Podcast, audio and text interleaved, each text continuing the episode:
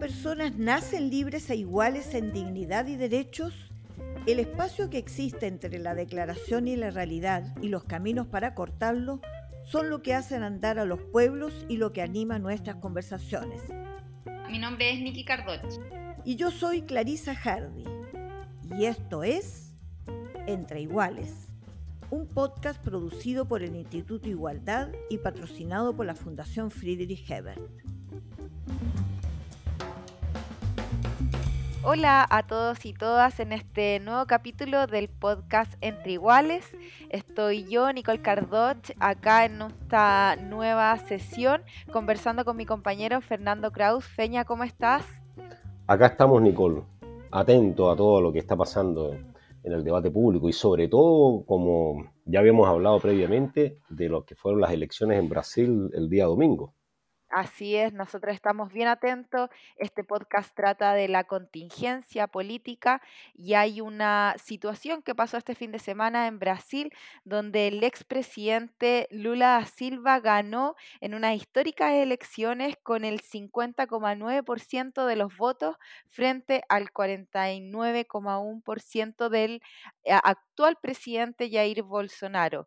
Es una situación que efectivamente nos pega bien de cerca a nuestro país, a toda la contingencia, también a los lazos que se generaron eh, con nuestro país hermano como Brasil y en un contexto mundial donde las fuerzas eh, progresistas, sobre todo en un contexto latinoamericano, están volviendo a retomar una posición eh, que se veía ya en otros años, pero que había costado que volviera nuevamente a la palestra en varios países, incluido Chile, incluido Argentina, ahí Colombia, y hoy día se suma a Lula a este arco de presidentes eh, progresista y de la centroizquierda que no la tienen fácil, Fernando, y la situación en Brasil es bastante eh, compleja.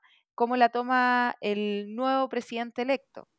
Bueno, eh, Brasil, tú lo decías, es la principal economía y es el país más grande de América Latina, tiene frontera con prácticamente todos los países de América del Sur.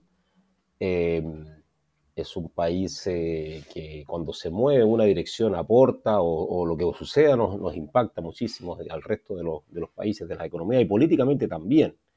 Eh, hay un resultado que se considera relativamente estrecho, son más de 2 millones de votos, pero porcentualmente se ve poco. Y, para todo eso y lo que está sucediendo hoy día, que recién el día de hoy el, actual presidente Bolsonaro hizo un, tibio reconocimiento que, que, todavía está generando mucho debate y, tensando la situación en Brasil. Para hablar de todo esto tenemos un excelente invitado, un político chileno, que eh, en marzo del 2014 fue embajador, fue nombrado embajador por la presidenta Michelle Bachelet. Tenemos con nosotros a el ex senador y ex embajador Jaime Gasmuri. Así que, eh, Nicky, te invito a que eh, tengamos una conversación con él para que nos cuente un poco cómo está viendo todo este proceso que todavía está en desarrollo. Vamos entonces a esta sección de la entrevista con el invitado de esta semana. Como habíamos anunciado en la primera parte, está con nosotros en el invitado del día de hoy, él es eh, político chileno, eh, Jaime Gasmuri, que nació en el año 44, ingeniero agrónomo. buenas tardes, Jaime, ¿cómo estás? Hola, ¿qué tal, Fernando? Buenas tardes. aquí vamos a. Aquí, aquí, actualmente tú eres, Jaime, ministro del Tribunal Calificador de Elecciones, pero tienes una experiencia política que ya de, muchos años. Aquí, según, según lo, que, lo, que, lo, que es, lo que aparece en, en, en innumerables partes, eh, fuiste ya desde el año 72 como secretario general del MAPU en el gobierno de Salvador Allende, mm. integraste el Comité de la Unidad Popular, después del golpe estuviste en clandestino muchos años, siete años eh, por lo que sabemos, partiste al exilio, regresaste a, a, todo lo que fue el proceso de reconstrucción democrática, te integraste al PS, donde has sido dirigente en numerosos espacios del Comité Central, de la Mesa directiva, vicepresidente y además fuiste em, senador desde el año 90 hasta el 2010, tres periodos. Y el 2014, el 2014, eh, y en parte es porque una de las razones por las cuales te estamos entrevistando, fuiste eh, en el gobierno de la presidenta Michelle Bachelet embajador ante eh, Brasil. O sea, em, estuviste todo el periodo de Michelle Bachelet como embajador en Brasil y por lo tanto tienes un conocimiento de lo que ocurre, de lo que ocurría en esa época y lo que está ocurriendo eh, actualmente. Y bueno, te damos nuevamente la bienvenida, Jaime, para conversar sobre este tema, eh, sobre las recientes elecciones en Brasil, que fueron el domingo y que hasta el día de hoy nos tiene a todos un poco perplejos con lo que ha venido ocurriendo. muchas gracias, Fernando, muchas gracias por la invitación. Y Jaime, nosotros estamos en este nuevo capítulo del podcast Entre Iguales. Contigo hablábamos con Fernando en la primera sección respecto a los resultados de las elecciones en Brasil, eh, lo cerca que lo vivimos eh, todo el proceso desde Chile. Y queríamos preguntarte a ti eh, que nos pudieras dar dado tu experiencia en este país hermano respecto a un análisis de lo ocurrido y cuál es el estado del arte en que se encuentra Lula eh, en estas elecciones resultando ganador, pero por un estrechísimo margen. Bueno, la verdad es que todos hemos seguido, incluso los, partidarios de la democracia, y más quienes somos de izquierda, seguimos con mucho, con mucho interés, con mucha atención, digamos, el, todo el proceso electoral brasilero. Bueno, yo con Brasil tengo una, una antigua relación que viene incluso de antes de haber sido embajador y me tocó como embajador presenciar lo que fue, a, mi juicio, el inicio de la crisis del sistema político brasileño que hoy día se ha expresado por segunda vez con bastante fuerza, digamos, en este proceso electoral. Yo solamente diría más lo siguiente, el, el, sistema político en Brasil siempre se estructuró desde el comienzo de la transición democrática del, restablecimiento de la democracia, porque en, Brasil el restablecimiento de la democracia coincidió con una nueva constitución, una constitución muy bastante avanzada. Bueno, y el sistema político brasileño se estructuró siempre en, torno a dos grandes partidos que tenían identidad propia, liderazgo fuerte y estructura nacional. El Partido de la Socialdemocracia Brasileña, cuyo líder era Fernando Enrique Cardoso y el Partido de los Trabajadores con Lula. Partidos que no construían mayorías solos y por tanto siempre se veían obligados a establecer amplias alianzas. Y este sistema funcionó con dos gobiernos sucesivos de Fernando Enrique, un gobierno de Dilma que fue reelecta para un segundo periodo en medio de una crisis económica bastante severa que afectó al Brasil en 2015, se configuró una alianza entre las dos de las principales tres fuerzas políticas de Brasil, el partido de Fernando Enrique Cardoso, el Partido de la Socialdemocracia Brasileña y el Movimiento Democrático Brasilero, una coalición que derribó a Liva, a Dilma, construyendo, en fin, una mayoría muy ocasional, dirigió toda esta operación o fue coordinador de ella Temer, que había sido vicepresidente de Dilma. La idea de estas fuerzas era impedir el regreso de Lula, al mismo tiempo fue atacado durante mucha fuerza eh, por un sistema judicial dirigido por el juez Moro en esa época, que, que cometió muchas arbitrariedades, incluso tuvieron a Lula el detenido en, Paraná durante casi un año. Bueno, y la verdad es que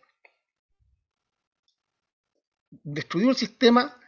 La elección siguiente, que fue la del 2018, lo que demostró fue que el Partido de los Trabajadores, a pesar de los embates y demás, era una mantuvo, se mantuvo firme en el vendaval hay que recordar que Haddad, el candidato del PT, en el 18 sacó el, el 45% de los votos y en primera vuelta amenazaba eh, con pasar a segunda vuelta. Y eso hizo que la derecha se volcara entre la derecha democrática, digamos la derecha más tradicional, se volcara entera a una figura que era una figura que había sido muy marginal en la política brasileña, una figura de ultraderecha, Bolsonaro, que había sido 28 años diputado sin destacar nunca, eh, en fin, ni en el Congreso tenía un fuerte apoyo en su estado en Río, y con un discurso muy antisistema sistémico empezó a marcar 18-20% y apareció como el candidato que podía derrotar y enfrentar al PT, en ese tiempo a Haddad. Entonces lo que ocurrió en el sistema brasileño que se consolida hoy día es que la izquierda logró superar la crisis, gracias al liderato de, Lula, y la derecha fue sustituida por una nueva derecha protofascista, eh, integrista, eh, autoritaria y liberal, como dice el, presidente de, Hungría, y corresponde a esta, esta, cierta onda que hay en el mundo de, extremas derechas, que son figuras y liderazgos que con apoyo popular amenazan los valores y las instituciones de la democracia. Y en ese sentido, la elección recién pasada tenía una importancia más allá de elegir un gobierno con una orientación distinta, sino que efectivamente estaba en juego eh, la estabilidad democrática de Brasil, que es la tercera democracia en el mundo por su magnitud. La primera es la India, la segunda es Estados Unidos, la tercera es la brasilera.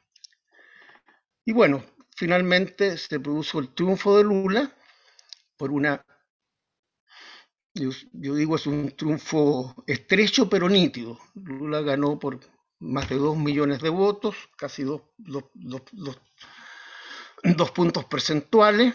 Se dio lo mismo que en la primera vuelta, en general, una subvaloración en todo el sistema de encuestas de la votación de Bolsonaro y Bolsonaro sacó una, una, votación considerable. Jaime, precisamente, precisamente esa, esa votación considerable de Bolsonaro, que además se expresa en liderazgos a nivel de los estados, o sea, es un partido que mm es una fuerza política nueva en el escenario, digamos así, mm, que está mm, construyendo mm. una, una, hegemonía y que ya construyó una hegemonía en la derecha, pero se representa en los estados, probablemente en los municipios, etc. ¿Qué, está, ¿Qué es lo que explica para el caso de Brasil, tú que conoces Brasil, que se haya producido este vuelco, yo diría que relativamente rápido, ¿no? Esta, este crecimiento de esta derecha, que tú lo hablas como fenómeno mundial, pero para las particularidades de Brasil, ¿cuáles serían las razones que explican esto? Mira, yo, tengo la impresión de que como en muchas partes, digamos, a ver, eh, de alguna manera Bolsonaro expresa una dimensión cultural conservadora en Brasil que siempre ha existido, pero que durante los, últimos este años, este año no tuvo expresiones políticas nítidas. Eh, esa, esa, cultura conservadora se expresaba a través de partidos que se fueron derechizando, como el de Fernando Enrique Cardoso, en caudillos regionales que eran conservadores pero que jugaban en el juego democrático. Yo tengo la impresión de que hay, hay un trasfondo, un trasfondo conservador de sectores relativamente amplios de la sociedad, que se sintieron abrumados de alguna u otra manera, yo creo, por la cultura democrática bastante avanzada que eh, que se impulsó en la democratización y que expresaba de, una, manera importante el, PT y el lulismo. O sea, un trasfondo de racismo, de homofobia, eh, de machismo, eh, que estaba latente, yo diría, y que de repente aparece un personaje que rompe un cierto sentido común democrático que se había construido. Más las inseguridades propias, digamos, de, de, un país muy fracturado socialmente, más la influencia creciente de, de iglesias evangélicas muy, muy, muy conservadoras, muy radicales, muy intransigentes. Y a eso se suma un sentimiento antipetista que fue muy, que fue muy exacerbado durante sobre todo el gobierno de Dilma, un, antipetismo que con mucho apoyo mediático que logró de alguna manera eh, para vastos sectores de la población asimilar la corrupción que existe en Brasil desde hace muchos años y que durante los años de los gobiernos del PT fue más combatida que ningún gobierno anterior, pero se logró, por así decir, como cristalizar la idea de que eh, el PT era como el síntoma de la corrupción del sistema político brasileño. Entonces yo tengo la impresión de que es una suma, es una suma de factores. Hay que, hay que analizar más a fondo, pero yo, tengo la impresión de que esos son, a mi juicio, los principales. Yo no voy a decir que ese 49% de Lula expresa esta, esta, esta, esta, constelación de apoyos. Yo no creo que ese 49% sea exactamente tan integrista y tan, tan de ultraderecha como Lula. Pero sin duda hay un porcentaje importante de la sociedad brasileña que expresa intolerancia, que expresa eh, niveles inéditos de violencia.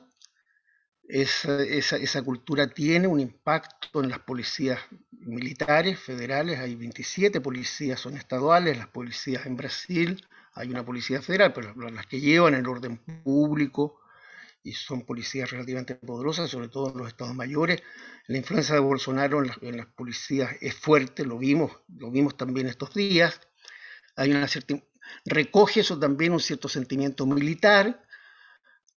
Cuando uno, cuando uno vive el antilulismo, realmente es un fenómeno, bueno, de, esos fenómenos que uno diría relativamente irracionales que acompañan a veces los movimientos conservadores en tiempos, en tiempos de crisis como la que está viviendo no solo Brasil, sino que de alguna manera el mundo.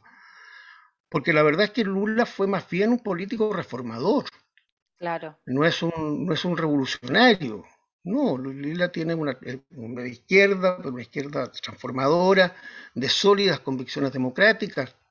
Lula pudo perfectamente, como otros líderes latinoamericanos haber eh, reformado la constitución y optar a un, tercer periodo. Tenía mayoría en el Congreso, tenía el 70% de apoyo popular y no quiso, eh, por respeto a la constitución que lo había elegido, no quiso reelegirse por un tercer periodo, cosa que le habría sido mucho más fácil que para otros que lo han hecho, digamos, en América Latina.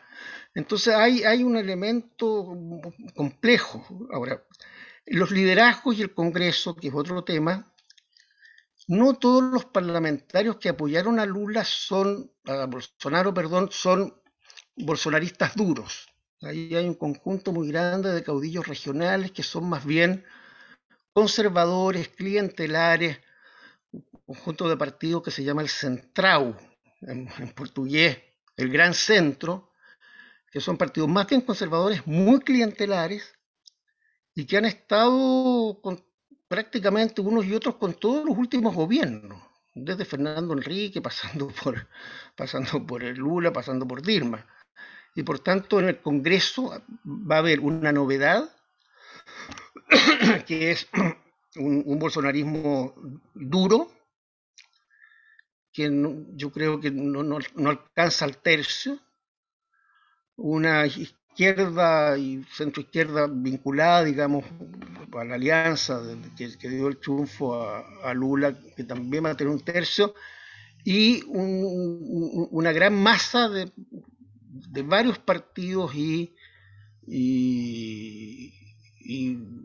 personalidades políticas que, de los cuales Lula, el gobierno de Lula puede encontrar apoyos para propuestas razonables de, de, las reformas que sean necesarias para cumplir su programa. Yo tengo la impresión de que, mirado de afuera, el Congreso aparece como más hostil de lo que, de lo que realmente es.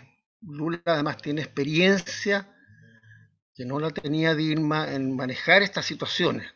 Tiene sin duda siempre un costo, un costo porque el, el clientelismo de alguna manera hay que cobra. cobra cobran, influencia, cobran cargos, cobran en PEN. Entonces, ahí hay un, problema que, que está en la base también de una cierta crisis política que el país ha vivido. Así es. Jaime, y en ese sentido, eh, después de este análisis que nos haces, también clarificando algunos relatos que se han instalado desde las elecciones, eh, en tu opinión, ¿qué significa para la región y en particular para Chile un nuevo gobierno de Lula eh, para nuestras relaciones bilaterales? Lo que significa también este, este cambio en el panorama político de Latinoamérica y de la región completa. Mira, bueno, yo tengo la impresión de que la, elección de, Lula es una muy buena noticia, digamos, para la democracia en, América Latina y yo diría también a nivel mundial. Eh, Lula tiene además una, gran vocación internacional, lo demostró durante, su, durante sus dos presidencias. La primera entrevista que dio una vez configurado su triunfo, anunció, dijo, quiero avisarle al mundo que Brasil regresó, que, que, Brasil está de regreso. Y con eso recoge una vieja tradición de la política exterior brasilera, que partió con el gran arquitecto de la política exterior moderna de Brasil, que fue el barón de Río Branco, que fue un gran canciller del comienzo del siglo XXI y que desarrolló Lula con mucha fuerza esta idea de que Brasil es una, como se, como, existe, digamos, la terminología de Itamaraty, una potencia media con intereses generales. Es un país que por su dimensión quiere tener una presencia activa en la escena internacional, no solo regional, sino que también en la agenda multilateral general. Y esa política siempre ha ido acompañada, históricamente, no solo por Lula, sino que también desde, la, instalación de la democracia con Sainey, con Fernando Enrique y más con Lula, de un esfuerzo sistemático por eh, propiciar la integración política y económica, eso con más debilidad, pero básicamente la integración política de América del Sur y de América Latina. Y por tanto yo creo que se abre una ventana de oportunidades muy importantes para reconstruir el diálogo político, procesos de integración y adquirir una voz propia en, el concepto internacional donde estamos viviendo crisis de, de, magnitudes desconocidas en los últimos 40 o 50 años. Y en esa reconfiguración del orden mundial hasta ahora, América Latina ha sido el gran ausente durante estos últimos años. Y eso tiene mucho que ver con Bolsonaro, porque con Brasil excluido de la escena internacional, América Latina pierde, digamos, bueno, el, país más importante, que considera que Brasil sigue siendo, está entre las 10 economías eh, más fuertes del mundo, y no solo, digamos, por su agroindustria, por su minoría, sino que sigue siendo Brasil, debe ser la, décima, undécima eh, potencia industrial a nivel mundial, es la mitad de la población de América del Sur. Entonces las posibilidades que se abren de una política eh, exterior eh, que permita que América Latina incida en la agenda internacional, creo que es una oportunidad que deberíamos aprovechar. Yo espero que el gobierno chileno sea muy activo en ese proceso. Aprovechar que hay muchos gobiernos progresistas en América Latina y en general, no siempre, el progresismo en América Latina ha sido más favorable a la integración. Hay que evitar los viejos errores no hay que establecer eh, estructuras partidistas, hay que generar eh, estructuras de diálogo donde, en fin, donde estén los países, eh, no, no, solamente los gobiernos de un signo u otro. En estos tiempos estamos viendo que en general los ciclos políticos suelen ser bastante breves. Hace cuatro o cinco años teníamos gobiernos de derecha prácticamente en toda la región y hoy día tenemos más bien gobiernos de izquierda o de centro izquierda en los países más importantes, México, Brasil, eh, eh, bueno, Chile, Colombia, eh, Bolivia, Uruguay. No, hay que construir diálogo político con, los gobiernos, pero, pero sin darle, como hizo por ejemplo Piñera, que intentó crear Prosur con puros gobiernos de derecha, bueno, esos gobiernos hoy día ninguno está gobernando, tenemos que generar estructuras que vayan más allá de gobiernos que por la propia naturaleza de las democracias son, son variables, son cambiantes.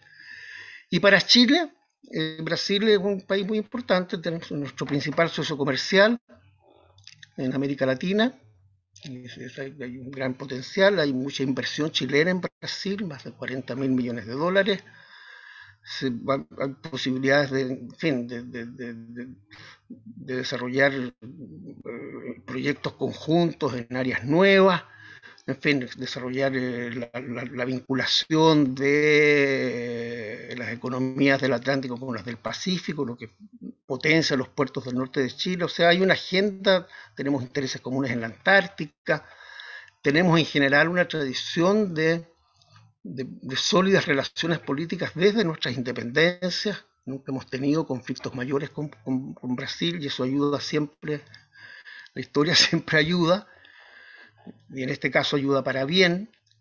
Y por tanto creo que para Chile también es una muy buena noticia la, elección de, Lula. Jaime, sí, quería, quería que volviéramos un poco a, algunos elementos comunes que se, dan en, que se están dando desde el punto de vista de la gobernabilidad de los países, entendiendo que, la, que Brasil es un país mucho más complejo. Bolsonaro el día de ayer se pronunció finalmente, no quiso reconocer explícitamente el triunfo de Lula, pero sí eh, dijo que se iba a acoger a la ley, a la constitución, lo que supone un, cambio de gobierno sin, sin mayores traspieces. Eh, sin embargo, el cuadro de gobernabilidad para Brasil es complejo, estamos en medio de una crisis que es global. ¿Qué, qué similitudes ves tú eh, en, en, lo que ocurre, por ejemplo, en Chile, lo que puede ocurrir en Colombia, a propósito de estos nuevos gobiernos de izquierda, pero que no vienen con el impulso, con la energía en, que, que, tuvo en, otras en otras épocas, digamos, ¿no? cuando cuando está el mismo Lula, estuvo Bachelet o Dilma, etcétera, más allá de, lo que, de cómo terminó el gobierno de Dilma. ¿Qué, qué, mm. qué lecciones crees tú que debiesen tener para lo que es la gobernabilidad y el impulso de proyectos democratizadores, también frente a una derecha distinta, ¿no? Eh, ¿Cómo lo ves? Mira, a ver, bueno, para, para, Brasil, como yo creo para, prácticamente para todos los gobiernos de América Latina, eh, en este periodo los desafíos son inmensos. Estamos en un ciclo también bastante distinto a lo que fue el ciclo latinoamericano de comienzos del siglo XXI, donde hubo muchos gobiernos progresistas en la región que hicieron avances sociales muy significativos, pero ese periodo coincidió con un periodo también de de, bonanza económica. Vino toda la, el alza de los precios de los commodities, muchos vinculados a, fin, al rápido ascenso industrial y tecnológico de las Chinas y bueno, la mantención de nuestros, de nuestros socios comerciales y económicos históricos, Estados Unidos y Europa, en fin, fue un ciclo de, en ese sentido, de economías que crecieron a ritmos, las chilenas, los, los primeros los primeros 10 años de los gobiernos que se creció al 7 u 8, cifras casi asiáticas, por así decir. Hoy día no, hoy día estamos en, un ciclo de relativo estancamiento. En el caso de Chile, este otro año podemos tener incluso una recesión, con el agravante de que los efectos sociales de la, de la pandemia en América Latina han profundizado las fracturas sociales.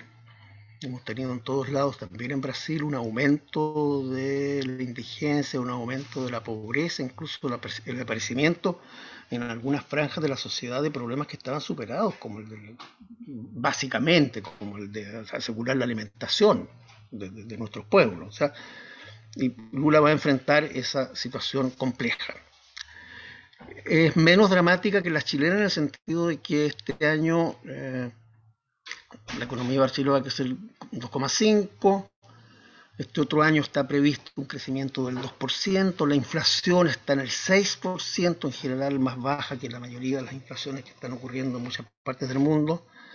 Una situación, eh, fiscal sí complicada, porque está en un déficit fiscal relativamente alto, se va a tener dificultades económicas. Pero como digo, no creo que sean dramáticas. Eh, creo que el gran tema es cómo eh, financiar programas sociales relativamente ambiciosos, que es lo que se ha, se anunciado, digamos.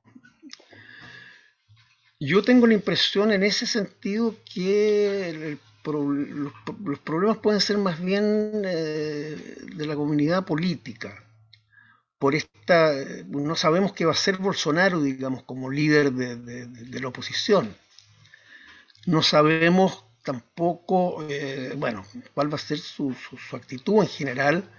Es un hombre muy confrontacional y divisivo. Entonces, pero también va a estar en, va a estar en, una cierta discusión una cierta disputa por el liderazgo de la derecha, porque no toda la derecha es ultraderechista. La actitud de Bolsonaro, por ejemplo, ha sido muy distinta a la del reciente gobernador electo de San Paulo. San Paulo, Fernando, para que no tenga una idea, si, si se aislara como Estado sería la segunda economía eh, de América Latina después de la mexicana. Mm. como de California. Tiene un una población y un producto, un PIB eh, mayor que la Argentina. Y tiene un presupuesto, bueno, varias veces el, el, chileno. Bueno, y por tanto, históricamente, digamos, el gobernador de San Pablo siempre se considera que es como la segunda figura política del país, segundo cargo de importancia política. Y la actitud de, Freitas, se llama este señor, la actitud de Freitas fue el reconocimiento inmediato, digamos, de, de Bolsonaro. Lo, Haddad, que había sido su contendor, lo felicitó, dijo que iban a trabajar juntos, que se iba a alinear con el gobierno por, por, en fin, en función del progreso del Estado. Los gobernadores necesitan mucho los gobiernos federales. no todos los gobernadores bolsonaristas van a seguir una política puramente confrontacional. Entonces creo que hay un espacio y yo tengo la impresión de que Lula tiene convicción en ese sentido y tiene habilidades para hacerlo y un espacio para ir construyendo acuerdos eh, mm. lo más amplios posible. Lula lo ha anunciado y lo va a hacer. Lula, yo tengo la impresión, conociéndolo, lo primero que va a hacer va a ser llamar a todos los gobernadores para discutir con ellos cuáles son las prioridades de los estados. Yo creo que muy pocos gobernadores no van a ir a Plan Entonces, no, no, no quiero hacer una, una mirada eh, simplista, porque al mismo tiempo tenemos un liderazgo que es fuerte, yo no creo que sea la mitad del país, pero tiene una parte considerable y que genera... Es, gente muy violenta, están más armados. El otro día, no sé si ustedes leyeron un incidente de una, diputada, diputada federal recién elegida en, en Río de Janeiro, que alguien le dijo algo en, la calle, lo persiguió y sacó una pistola y, le disparó, diputada.